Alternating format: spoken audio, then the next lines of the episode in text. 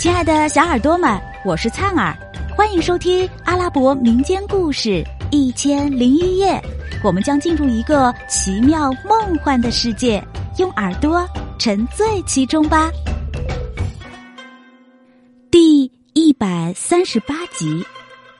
话说，这第三个摩洛哥人取出一千金币，交给了朱特。朱特呢？带着钱，高兴的回到家中，对母亲说了他和摩洛哥人的奇遇，把这一千金币交给他，说道：“妈妈，这里是一千块金币，你收起来安排生活，暂且度日。我要跟那个摩洛哥人走一趟，约莫四个月以后，我就可以满载而归了。妈妈，替我祈祷吧。儿啊，你走了。”我会寂寞的，我真替你担心。妈，你放心好了，安拉会赐我平安的。那个摩洛哥人心眼极好，他竭力夸赞摩洛哥人。儿啊，但愿如此，你且跟他去吧，兴许他会给你带来好运的。朱特于是就辞别了母亲。摩洛哥人阿卜杜拉麦德一见朱特，便问：“跟你母亲商量好了吗？”“好了，他让我去。”“好的，来，我们共骑这头骡子走吧。”于是他们骑着骡子动身启程，从正午开始，一直跋涉到夕阳西下。朱特已经饿得饥肠辘辘。他见摩洛哥人身边什么也没带，便问他：“先生，你也许忘了带吃的东西了吧？你饿了？”“嗯。”于是他们跳下骡子。摩洛哥人叫朱特：“给我取下鞍带。”等到他取下鞍带，他又问：“老弟，你想吃什么？”“哦，什么都行。”“好，向安拉起誓。”你应该说明白，你到底想吃什么？啊，我想吃面包和奶酪。哎，可怜的人呀，面包和奶酪太低档了，你选个更好的食物吃吧。我饿极了，随便什么都行，只要是吃的。那你喜欢吃烧鸡吗？啊，很喜欢。你喜欢吃蜜糖饭吗？啊，我我也很喜欢，喜欢吃。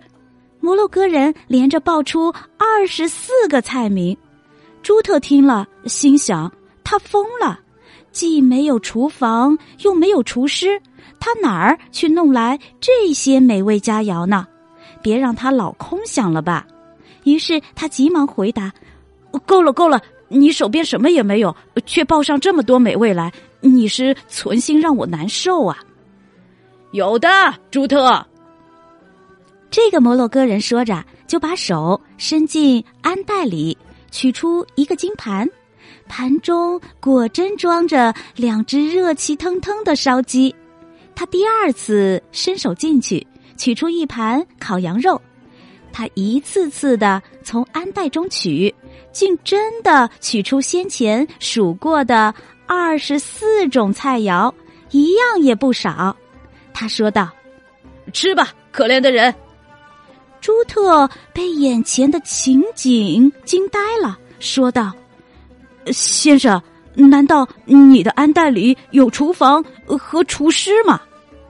摩洛哥人听了哈哈大笑，说：“ 哈哈哈，这个安袋施过魔法，里面有个奴仆工人差使，在同一时间里，我们就是向他要一千个菜。”他也立刻会兑现的，啊，真是奇妙的安代呀！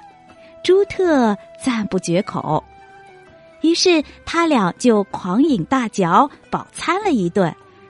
他们吃完后，倒掉剩饭剩菜，将空盘放回安袋里，又随手取出一个水壶，浇着水灌洗了一番。饭毕，他们做了祈祷。然后收拾上路，他俩跨上骡子，继续跋涉。摩洛哥人问道：“朱特，我们从埃及到这儿来，你知道走了多少路程吗？呃，不，我不知道。我们已经走了一个月的路程了。啊，这是怎么回事？朱特，你要知道，这匹骡子可是一匹神迹，它一天能走一年的路程。今天是为了照顾你才慢慢走的。于是他们走啊走啊，向摩洛哥靠近。一日三餐都从鞍袋中取出丰富的食物来享用，如此小行夜宿，一直走了四天。路上，朱特需要什么，摩洛哥人便从那神奇的鞍袋中取出来给他，使他心满意足。亲爱的小耳朵们，这集故事先讲到这儿啦，我们下集再见。